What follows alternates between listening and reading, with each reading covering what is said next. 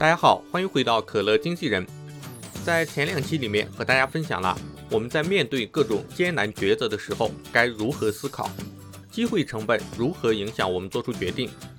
这两个要素都是影响我们的内部因素。在这一期里面，我们要讨论一下外部因素如何影响我们做决定。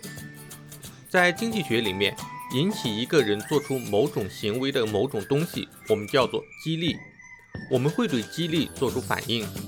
一位经济学家甚至提出，整个人类的经济学的内容可以简单概括为：人们会对激励做出反应，其余内容都是对此的解释。那么什么是激励呢？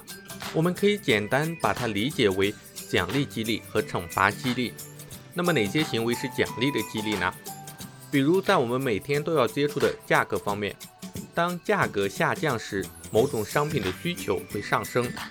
比如说在双十一的时候，很多人都会因为大幅的降价而囤积一年的生活用品。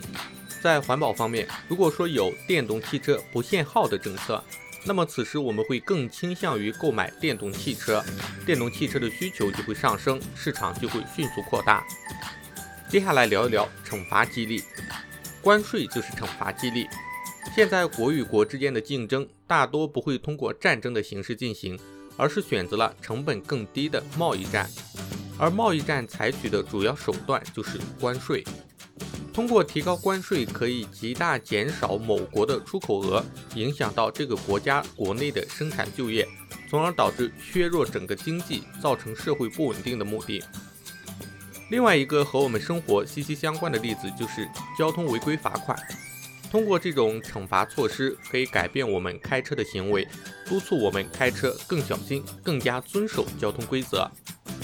通过适当的激励，不管是价格还是政策，都可以对人们的经济行为和人们的选择做出巨大的影响。同时，人与人之间的关系也会对我们的经济行为产生更重要的影响。那么下一期里面，我和大家一起分析一下人与人之间是如何相互影响的。如果你想第一时间知道这些问题的答案，可以点击下面的关注，这样就不会错过我的更新了。如果大家想吐槽可乐经纪人，可以在视频下面留言。那我们下期再见。